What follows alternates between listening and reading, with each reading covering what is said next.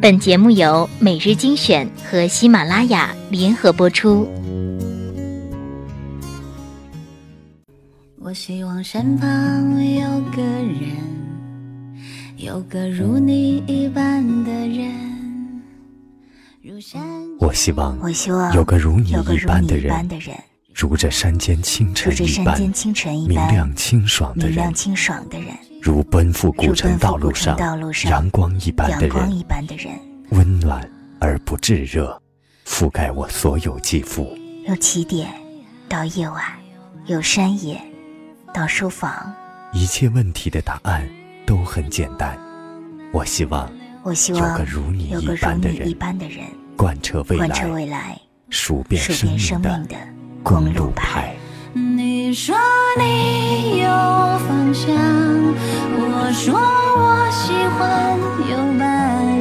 你说相爱会变，我说没发现迹象。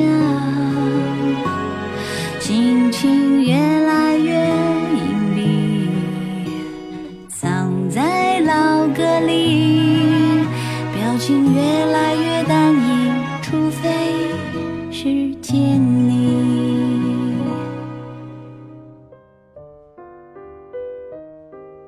迎收听每日精选，我是主播小乖。录节目的时候是夜深人静的，那么今天我们来聊一聊，你希望你的墓志铭上写什么呢？嗯，可能聊这样的话题，有的朋友会觉得晦气。如果不觉得晦气的好朋友，那我们一起来聊一聊吧。今天聊这个话题呢，完全是因为刚才在刷朋友圈的时候，看到一个朋友的状态，被打动了。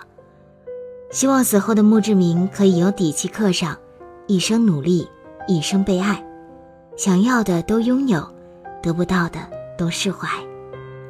墓志铭，死亡，世间万物的终极归宿。提起来呢，就是个沉重的话题。那在这一刻，却因为短短的两句话，让死亡这个命题瞬间变得诗意和美好起来了，瞬间产生了想要来讨论的欲望。墓志铭盖棺论定后，竖起一方小小的墓碑，于是身后一生功过，只任凭后人评说。历史上熟悉的墓志铭不少，下面几个是大家比较熟悉的：韩愈为柳宗元译写的。